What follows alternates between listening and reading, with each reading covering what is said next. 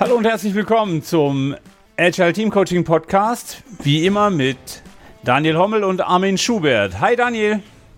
Hallo Armin.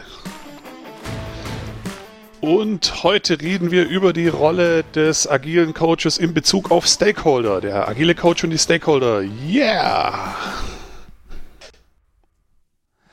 So, hey Daniel, schön, dass du wieder dabei bist. Ha, ich bin nicht überrascht. Tja, man könnte meinen, wir hätten das abgesprochen. Ähm, ja, ist ja der Wahnsinn. So. Es ist der Wahnsinn. Heute geht es um die Stakeholder, ähm, also die Menschen, mit denen die Teams zu arbeiten haben. Ähm, aber wir fangen wie immer mit unseren Modulen an, die wir vorher haben. Und heute haben wir sie auch in der richtigen Reihenfolge im Notizblock. Also es kann nichts schiefgehen. Ich bin sehr zuversichtlich. Genau. Magst du mit den Facts anfangen?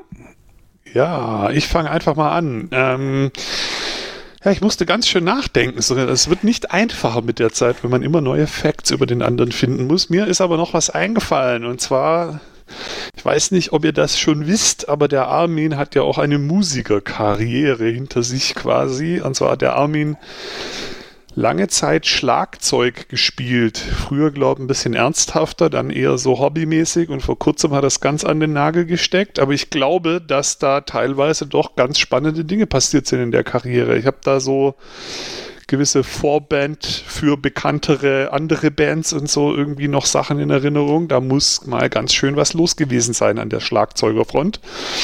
Und ich höre immer noch so Sachen wie mit, mit links die Zähne putzen, weil man das als Schlagzeuger so macht, mal bewusst die Hand wechseln und so. Also da ist irgendwie noch ein Teil Schlagzeuger lebt noch. Ja, ein Teil des Schlagzeugers ist definitiv noch da. Ich höre auch einfach, äh, einfach nur gute Musik mit wirklich guten Schlagzeugern und der Rest der Band, den kann ich vollständig ignorieren. Man kann mich also auch einfach hinsetzen und äh, mich gute Schlagzeugern zuhören lassen. Ja, tatsächlich habe ich jetzt dieses Jahr aufgehört, einfach weil es zu viel Zeit frisst und leider wird das Gehör nicht schlechter, sondern nur die Finger und die Koordination. Ähm, und hm viel Zeit zum Üben hatte ich nicht mehr. Und jetzt freut sich eine Musikschule über ein cooles neues Drumset. Ähm, das Sehr passt schön. schon. Ähm, ich habe, naja, ein vielleicht offen hörbares Fact über Daniel. Wer die letzte Folge gehört hat, ich kann da sehr hinempfehlen. Das war ähm, Jetzt müsste ich sagen, über, über, was wir da gesprochen haben. Ich kann mich aber ehrlich gerade nicht dran erinnern. Psychologische Sicherheit. Ja, natürlich. Also Fehler gehören dazu. Deshalb, ich wollte nur diesen Case nochmal platzieren. Äh, ihr dürft als Coaches ähm, Fehler offen zugeben und es auch zeigen. Failure Bow und so. Ähm, wir haben letztes Mal über psychologische Sicherheit gesprochen und Daniel hat ein bisschen Gehalt. Und wir haben anderthalb Stunden, zwei Stunden gearbeitet, um herauszufinden, woran es liegt. Wahrscheinlich hat der Daniel letztes Mal einfach mit dem Laptop-Mikro gearbeitet, statt mit dem supergeilen neuen Headset. Ähm, ihr merkt, ja. auch der Podcast hier ist Inspect and Adapt. Es geht kontinuierlich in die Verbesserung. Wir arbeiten ohne Ende. Genau. Und der eigentliche Fakt, der sich da drin versteckt, ist, dass Daniel trotz Informatikstudium und Karriere als Softwareentwickler nicht fähig ist, die Settings an seinem Computer richtig einzustellen.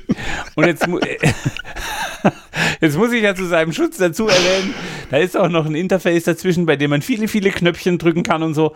Ähm, vielleicht war es ja gar nicht die Einstellung auf dem Computer. Ha? Vielleicht doch? Ah, okay, ich bin, ich bin leise.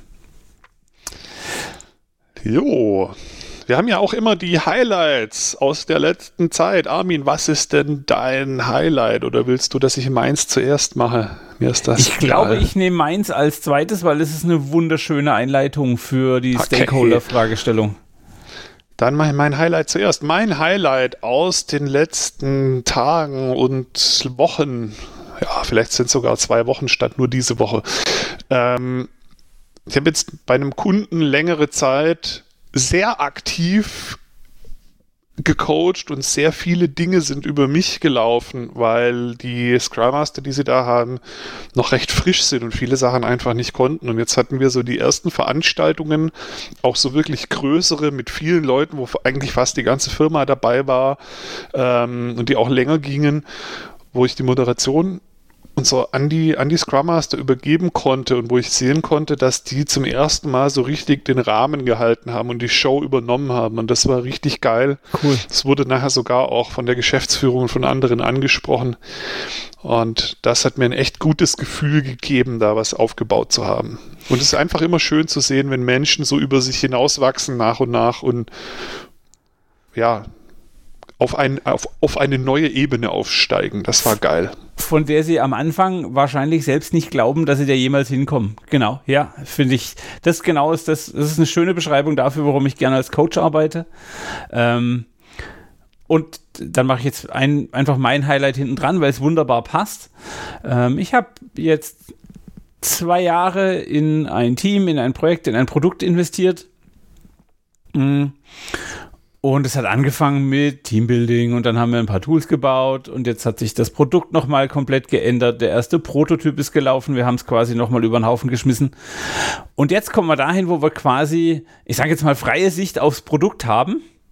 Und jetzt fangen wir an, mit den äh, äh, Stakeholdern Story Maps zu machen, in tiefer Interaktion, Magic Estimation mit allen Entwicklern und den Produktchefs und total cool. Und ähm, ich merke so richtig von außen, wie ich als Coach da sitze und denke, Mann, jetzt haben die Leute das Produkt so richtig tief durchleuchtet.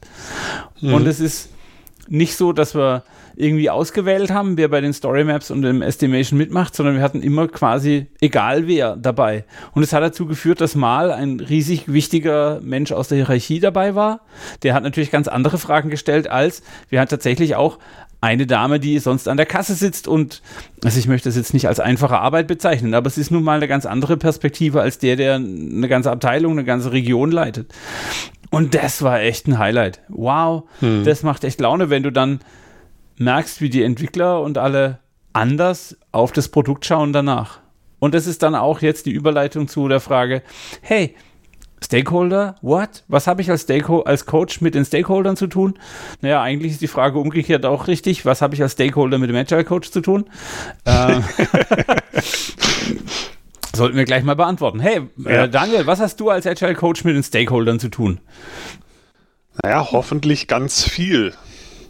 Ähm, ja, aber du ich, bist doch Agile Team Coach, du hast doch nichts mit Stakeholdern zu tun, du fokussierst naja, dich doch gut, auf das, das Team. Team.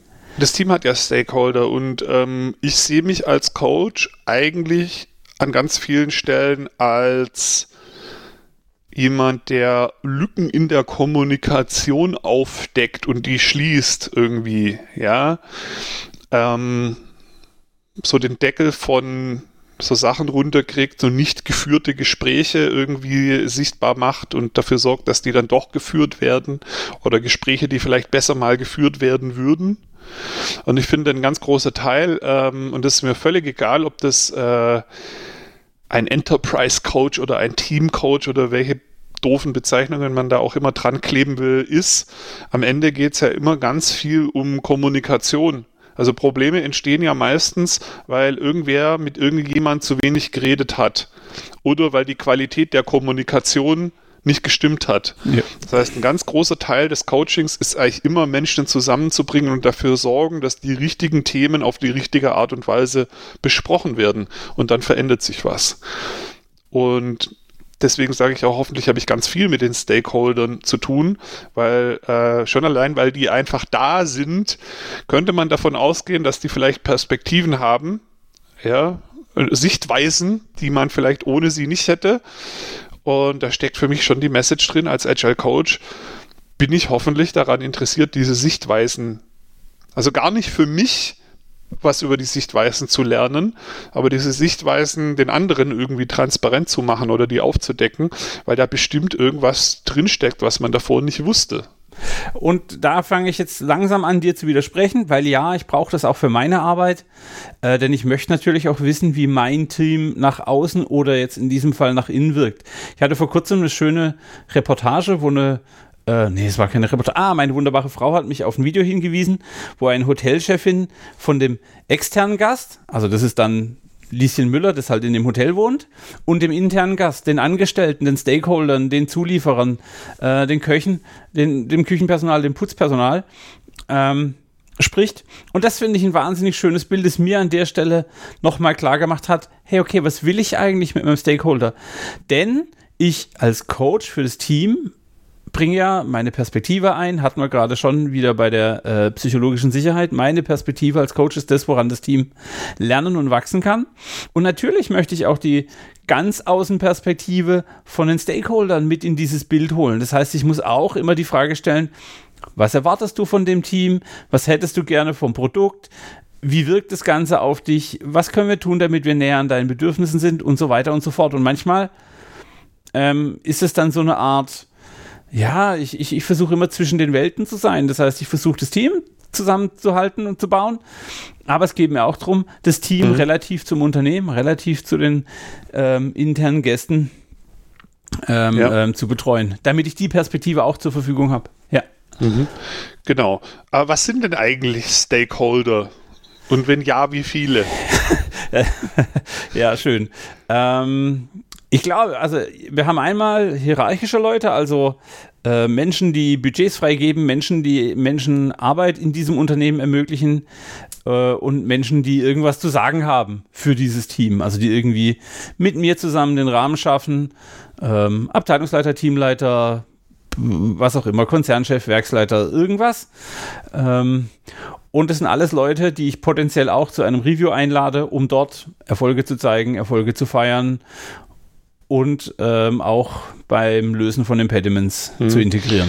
Genau, ich frage ganz bewusst, weil ich hatte neulich mal die Frage auch. Ich war bei einem Kunden und da haben wir gesagt, liebe Stakeholder, jetzt ist hier der Rahmen, Feedback zu geben und die Leute wussten überhaupt nicht, wer sich jetzt angesprochen fühlen darf. Okay. Ja, also die Entwickler dachten so, hey, bin ich auch Stakeholder? Und die Stakeholder, die wussten gar nicht, dass sie Stakeholder sind. Deswegen habe ich mal ja. gedacht, ich frage jetzt mal, was für dich ein Stakeholder ist. Also die zweite und, große ähm, Gruppe haben wir komplett ausgelassen im Moment noch, deshalb mache ich die noch dazu. Und natürlich alle, die in irgendeiner Weise mit meinem, also mit meinem, mit dem Produkt meines Teams interagieren. Entweder als Auftraggeber oder Anforderer, entweder als Kunde, Benutzer, äh, äh, äh, Softwaredienstleister, Zulieferer und so weiter. Also alle, die im weitesten Sinne mit dem, mit dem Artefakt, das wir als Produkt erzeugen, in Kontakt sind. Da gibt es unter, also es gibt mehrere äh, Stufen in der mhm. Stakeholder-Analyse, welche die einfach weit weg sind, welche die ganz nah dran sind. Ähm, das erspare ich uns jetzt, das, um, um das einfach zu halten. Das sind einfach alle Menschen, die damit zu tun haben und jene, die Einfluss auf mein Team haben. Mhm. Das wäre, glaube genau. ich, die kürzeste Variante so. Also ich, meine Antwort da war auch so, okay, Du bist Entwickler, du bist im Team. Du bist also damit schon mal kein Stakeholder, du bist Product Owner, du bist Scrum Master. Ihr seid ja alle eh im Team so. Damit seid ihr keine Stakeholder. Stakeholder sind alle anderen, die ein irgendwie geartetes Interesse an dem haben, was wir tun und da in irgendeiner Form eine Meinung oder einen Einfluss drauf haben oder einfach nur daran irgendwie interessiert sind. Alle diejenigen sind Stakeholder, die haben irgendeine Art von Stake und ich würde jetzt schon wieder die Frage stellen, warum ist ein Softwareentwickler kein Stakeholder, wenn er nur weil er in dem Team ist? Ich hoffe, er hat eine Beziehung zu dem Produkt. Ich hoffe, er hat eine eigene Nutzungsperspektive. Und das kann sein, dass er dann den Hut wechseln muss. Also einmal ist er in der Rolle teaminternes Softwareentwicklungskollege äh, und, äh, er dann ist, er ist irgendwie auch ein Stakeholder, aber er ist mehr als ein Stakeholder, weil er selber ja an der Umsetzung beteiligt ist. Ja, okay, also fair, da gehe ich mit. Ja. Ja, definitiv ja. Äh, auch eine wichtige Rolle. Stakeholder und Softwareentwickler. Genau, das sind zwei unterschiedliche Perspektiven, die man von ihm abrufen kann. Genau. Ähm, was ist denn, was ist denn an Stakeholdern wichtig? Also was ist denn vor allem auch, wenn wir die nicht mit einbeziehen? Was? Naja, also ähm, wir machen diesen ganzen agilen darf ich Mist sagen, äh, diesen ganzen agilen Kram ja, um das zu bauen, was der Kunde braucht. Also im weitesten Sinne die Stakeholder. Ähm, und wenn ich nicht mit denen im Austausch bin, warum machen wir dann diesen ganzen zyklischen Kram, um mit dem Kunden zu sprechen, um rauszufinden, was das ist, was er gerade braucht. Genau, also, Kunde ist klar, der Kunde, der bezahlt es auch am Ende oder bezahlt es halt nicht, findet es gut oder findet es scheiße, da hängt unser Erfolg dran. Also Kunde Haken dran, äh, gehe ich mit, aber was ist denn mit dem ganzen anderen Rest? Warum wollen wir denn mit denen reden? Was verlieren wir denn, wenn wir nicht mit denen reden? naja, und dann bin ich wieder, also wenn ich wieder die Hierarchie, Hierarchieebenen sehe, ich muss auch meinem, meinem Teamleiter, meiner, meiner äh, äh Führungspersönlichkeit etc. so weit helfen, dass ich ihn als Stakeholder begreife und ihm auch zum Fortschritt des Produkts äh, up-to-date halte. Denn sonst kann er nicht in meinem Sinne Rahmen stiften, Rahmen schaffen ähm, und, und mhm. Entscheidungen so treffen, dass sie gut sind für die nächsten Entwicklungsschritte des Produkts. Genau, und gerade beim, beim Management und auch beim mittleren Management, das ist ja auch umgekehrt. Die haben ja auch Bedürfnisse, die müssen ja auch irgendwie, ähm, wenn ich die als Freunde haben will, dann müssen die ja irgendwie auch gut dastehen können. Ja. ja. Und, und müssen ihre Bedürfnisse ja da irgendwie wiederfinden. Ja. Und wie kriege ich die raus, wenn ich nicht mit denen spreche? Also ich muss ja irgendwie auch wissen, welche Bedürfnisse hat mein nächstes Level an Management ähm, und vielleicht hat das Einfluss auf meine Strategie. Und manchmal mag das einfach nur interne Politik sein, weil links rumlaufen gerade einfacher ist als rechts rumlaufen. Aber da kann ich mir das Leben einfacher machen, wenn ich, wenn ich die abhole. Genau. Aber also, das lege ich jetzt einfach mal dahin und sage, wer da nochmal genauer drüber nachhören möchte, es gibt eine Folge der Agile Coach und die Führungskraft. Ähm, mhm. Da mag ich gerne dahin referenzieren. Äh, ich glaube, da gehen wir noch intensiver auf das Spiel ein. Was, und mhm. ähm, was mir noch ganz wichtig ist, ist eigentlich die, der Fachbereich. Also ich kenne sehr viele Organisationen, in denen zwar ein PO entscheiden kann, was Sache ist, aber er sich mhm. doch immer wieder Produktideen, Anknüpfungspunkte, äh, Orientierungswerte etc aus einem Fachbereich holt, die einfach da noch eine tiefere und eine größere Expertise haben. Ähm, und genau diesen Fachbereich muss ich so nah wie möglich, am besten noch in das Team, in die Kommunikation, in die Planungssession holen, damit ich da genau am Puls der Zeit bin. Ähm, das ist der, genau. der, der, der Stakeholder, der für mich das ist die Butter auf dem Brot. Ohne den brauche ich gar nicht anfangen. Also dann, dann bin ich durch, bin ich fertig. Genau. Wir haben da irgendwie, wir fallen da manchmal in, ähm, oder wir, wir tappen da manchmal in so eine Falle, ne? In, ähm, eigentlich sagen wir Individuals und Interactions und so und eigentlich sagen wir auch, oder das agile Manifest beinhaltet diesen schlauen Satz, das Business sollte eigentlich täglich mit der Entwicklung interagieren und oft in der Praxis sieht man trotzdem, dass Leute so diesem Glaubenssatz zum Opfer fallen, ja, der Fachbereich hat ja aber dem PO gesagt, was sie wollen und er hat das ja ins Backlog geschrieben und jetzt wissen wir das ja schon. Ja, und du sagst da was ganz Wichtiges, der Fachbereich hat gesagt und ganz oft erlebe ich das als zwei voneinander getrennte Sprachdomänen. Das heißt, der Fachbereich hat seine eigene Sprache und ja, ähm, da ist der PO hoffentlich ganz nah dran, spricht die gleiche Sprache. Und dann in Richtung des Teams wird wieder eine andere Sprache gesprochen, weil da geht es dann um Entwicklung, da geht es um, wie geht, wie ist der Deployment-Prozess und all diese Schlagwörter sind da eher technisch. Und ganz oft erlebe ich, dass die Leute aus dem Fachbereich sagen, ich verstehe die Techniker nicht. Und das ist der, der Job des POs und da bin ich auch mittendrin, stand nur dabei. Das heißt, auch ich muss dafür sorgen, zu sagen, hey, okay, wie ist die Sprache im Fachbereich? Wie, wie kann ich die Sprache aus dem Entwicklungsteam in den Fachbereich erlebbar, verständlich oder was auch immer machen. Ich mag mhm. an dieser Stelle ein kleines Fun Fact einbauen. Also Fun Fact über Daniel.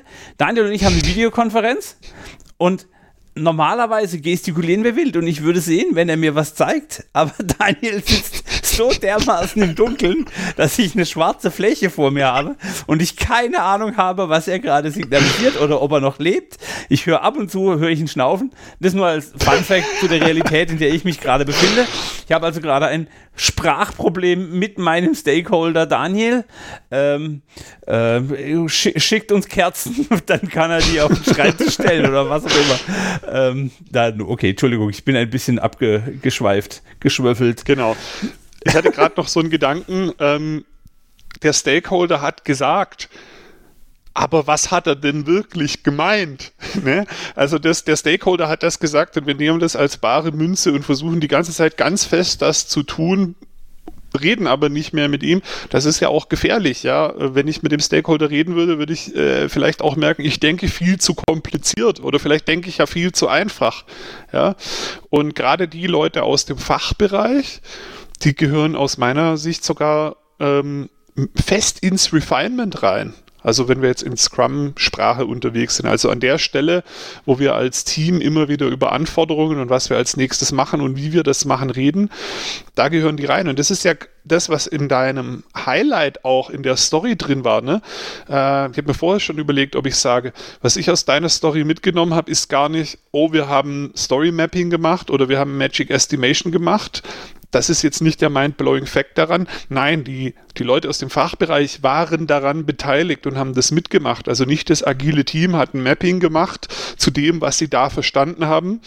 Und ja, auch das ist manchmal sehr hilfreich und das ist auch schon ein cooler Ansatz. Aber noch viel toller ist, dass die, die Leute aus dem Fachbereich mit vor der Wand gestanden sind ja? Leider durch Corona vor der digitalen Wand, aber ja, prinzipiell bin ich bei dir.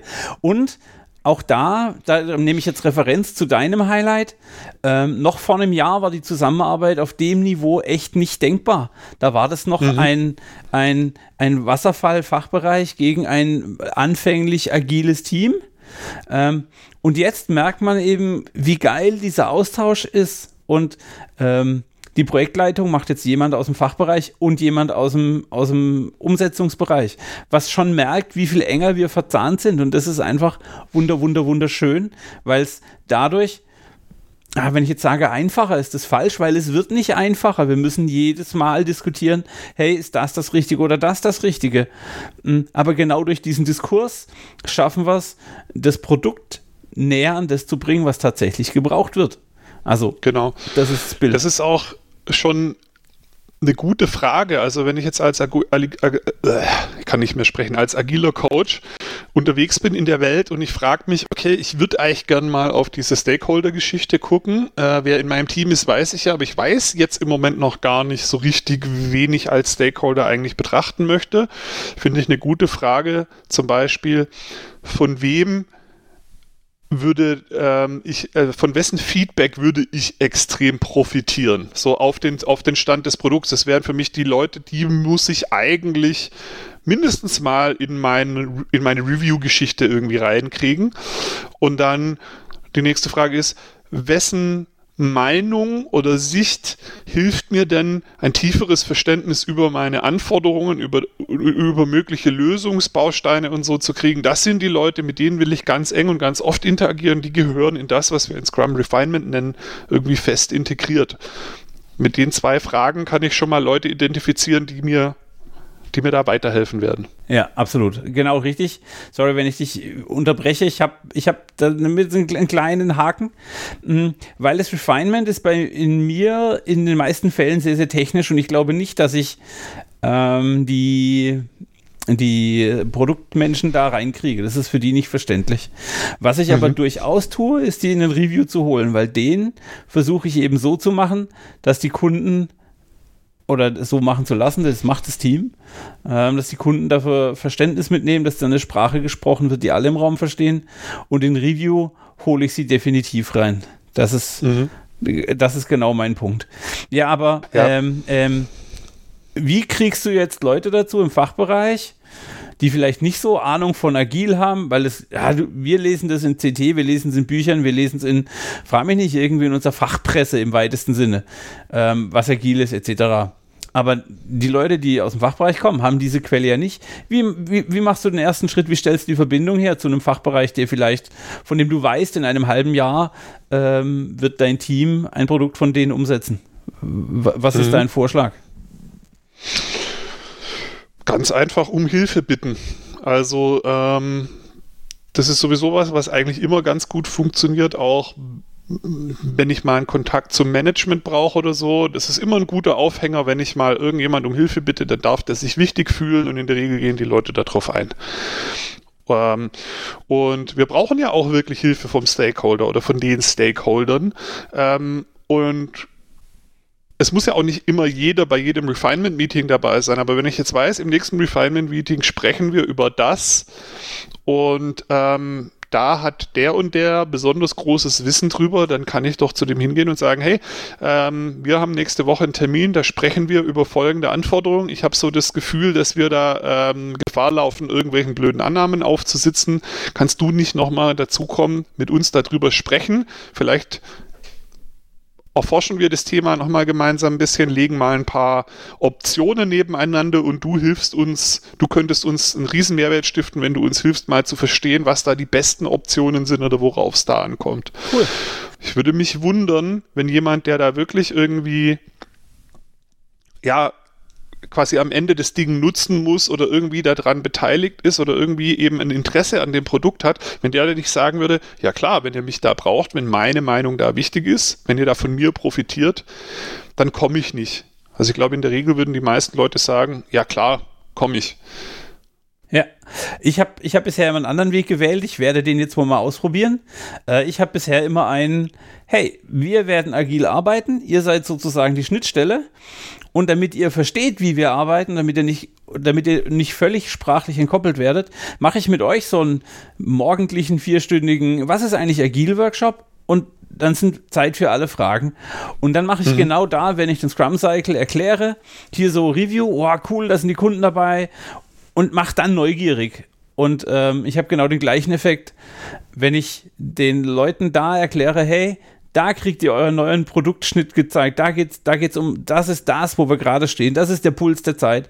Das ist das Produkt, das ihr in einem halben Jahr ausgeliefert bekommt. Ich habe noch nie einen hm. gesehen, der gesagt hat, oh, da will ich ja gar nicht hin. Das ist ja völlig boring. Ähm, ja. Ähm, das ist echt spannend. Okay, ja, und ähm, wenn du dir den idealen Stakeholder schnitzen könntest oder, oder was, was liefert dir, was hast du von einem guten Stakeholder? Und vielleicht im Vergleich, was ist ein schlechter Stakeholder? Kann man da ein bisschen. Ja, also bei dem guten Stakeholder, das ist für mich einfach jemand, der wirklich ein Stake hat und das nicht irgendwie nur äh, aus politischen Gründen irgendwie faked und einfach mitquatschen will, damit er wichtig ist, und das ist auch gleich der schlechte Stakeholder, jemand, der einfach nur politische Spielchen macht und da einfach nur Macht ausüben will und eigentlich aber gar nicht so richtig was zu sagen hat. Der bringt mir nicht so viel, ja. Ähm, aber jemand, der wirklich ernsthaft da was zu sagen hat, ist automatisch ein guter Stakeholder. Ja, und wenn der dann auch noch bereit ist, sich ein bisschen Zeit zu nehmen, sich zu beteiligen, ähm, dann ist das ein, ein, ein Traum-Stakeholder. Alles andere ist, äh, ist das To-Do und ähm, ähm die Challenge, glaube ich, eher bei mir und meinem Team, den so abzuholen, wie es für ihn eben funktioniert. Okay. Und da muss ich dann gerade als Coach eben überlegen, also bin ich wieder bei deiner Geschichte, passt es jetzt gemeinsam ein Story Mapping zu machen? Ist das jetzt die richtige Methode für das, was ich da eigentlich gerade hinkriegen will? Also zum Beispiel mal mit dem Stakeholder gemeinsam mal ein Teil diese, dieses Dings, was wir da gerade angucken, mal zerlegen und Optionen zu jonglieren oder so. Da kann man ja ein Story Mapping super machen. Oder geht es jetzt gerade darum rauszufinden, welche der vielen Optionen, die wir haben, vielleicht wertvoller oder wichtiger ist, dann, dann, dann ist die Challenge bei mir, dieses richtige Methodenangebot zu finden. Der Stakeholder, der darf einfach nur da sein und sich drauf einlassen. Dann bin ja, ich schon glücklich. Und und das habe ich jetzt gerade bei, bei den Story Maps auch gemerkt, äh, der sollte oder der darf sehr gerne einen gewissen Priorisierungsskill mitbringen, weil dann eben, hey, was ist unser erstes Experiment? Welches Feature brauchen wir wirklich zum ersten Prototypen-Rollout? Welches Feature brauchen wir erst in sechs Monaten und welches erst in drei Jahren? Ähm, mhm. Ein wirklich, wirklich richtig guter Stakeholder hat schon so sein Bild, kommt für mich auch mit einem mit einem mit einer Erwartungshaltung. Der darf fordern, also der muss auch sagen, hey Team, wach auf, mach mal was, komm jetzt, ich brauch's dringender. Der Kunde wartet, mhm. die Marketingkampagne fehlt noch, ich will dahin. Ähm, und das wäre also da, da bin ich dann da, wo du sagst, das wäre der, der perfekte Stakeholder, wäre so dieses, ich bin kommunikationsbereit, ich habe kreative Ideen und ich bin in der Lage und ich habe die Befugnis, Entscheidungen zu treffen, die danach auch Konsequenzen haben. Also, dass wir alle kontinuierlich was lernen. Wie gesagt, das ist dieses komische agile Kram. Ähm, mhm. Ja. Ja, okay. Ähm, ich, ich dachte jetzt gerade, ähm habe ich gerade auch selber erkannt. Ich dachte gerade eher so äh, an den Stakeholder, der mir Informationen zuliefert. Ja, aber der Stakeholder, also es gibt tatsächlich die, wo man auch vom Fachbereich eine Entscheidung braucht. Und da sind die natürlich noch traumhafter, von denen man weiß, dass die auch eine gewisse Entscheidungsgewalt haben. Ja, aber wenn der dann sagt, okay, ich hab, wir haben jetzt uns drüber unterhalten, die Option ist die beste und das machen wir jetzt auch, dann weiß ich auch, da kann ich mich auch drauf verlassen dass das dann auch gilt. Das ist, da hast du recht. Ja, den, den, Aspekt hatte ich kurz ausgeblendet. Also ihr Stakeholder da draußen, ähm, wenn ihr irgendwie in einem Produktbereich arbeitet oder irgendein Scrum-Team für euch arbeitet, geht einfach mal auf die Leute zu ähm, und sagt, hey, ich würde gerne mal sehen, was die Produktiteration macht, ich würde gerne im Review teilhaben, ähm, aktiv Fragen stellen, ganz, ganz wichtig, damit das Team merkt, dass ihr wirklich Interesse habt und vielleicht auch zeigen, dass ihr einen Plan habt. Ähm, und wenn ihr noch, noch, noch, noch viel besser werden wollt, dann bringt Entscheidungen mit. Also ein, hey, ich brauche A vor B. Ähm, das ist echt wahnsinnig viel wert, weil das einfach Klarheit mhm. schafft. Genau. Und ähm, so ein Tool, was, was ich einfach ganz hilfreich finde und das ist auch nicht besonders kompliziert. Ähm, wenn ich jetzt erstmal irgendwie anfange, mich in der quasi mich in der in der Blase um mich rum umzugucken, wen gibt es da noch und ich weiß jetzt nicht so richtig, wen ich einladen soll. Ein ein einfacher ähm, Trick ist natürlich erstmal zu gucken, an welchen Themen arbeiten wir gerade. Das filtert diese Welt vielleicht schon runter. Wenn ich dann in Richtung von Armins Traum-Stakeholder kommen will, dann kann ich die, die da jetzt noch zur Diskussion stehen, auch mal einordnen nach, ähm, wie wichtig sind die im Unternehmen, ähm, also wie, wie, wie groß ist ihr Einfluss und wie groß ist ihr Interesse als zweite Achse quasi in so einer 2D-Fläche. Äh, wie groß ist ihr Interesse am Produkt und dann merke ich ja ganz schnell, die, die in der Ecke äh, landen, die haben ein besonderes Interesse, besonders groß, sind besonders engagiert vielleicht auch und haben auch noch entsprechenden Einfluss. Das sind meine, meine Kandidaten, mit denen ich am liebsten arbeiten möchte. Und ja. die, die eben wenig Interesse haben und auch keinen Einfluss haben, mit denen muss ich vielleicht auch gar nicht so wirklich dringend reden. Das sind dann die, die Follower auf irgendeinem Wiki oder die Leute in irgendeinem Channel, wo man einfach nur News raushaut und dann sagt, mhm. okay, warte mal. Okay. Genau, und schwierig, schwierig sind die, die einen großen Einfluss haben und die ich auch irgendwie weiß, dass ich die mit am Ende mit im Boot haben muss, aber aktuell ist das Interesse nicht besonders groß. Da darf ich als, als Coach mir besonders schlaue Wege überlegen, wie ich die vielleicht doch zu Interessenten mache oder wie ich die vielleicht doch irgendwie ein bisschen mehr aus naja. ihrem Bau rauslocken kann und so. In den meisten Teams finde ich Wege, wo wir dafür sorgen können, hey, guck mal, wir feiern Erfolge, schau mal, es geht weiter.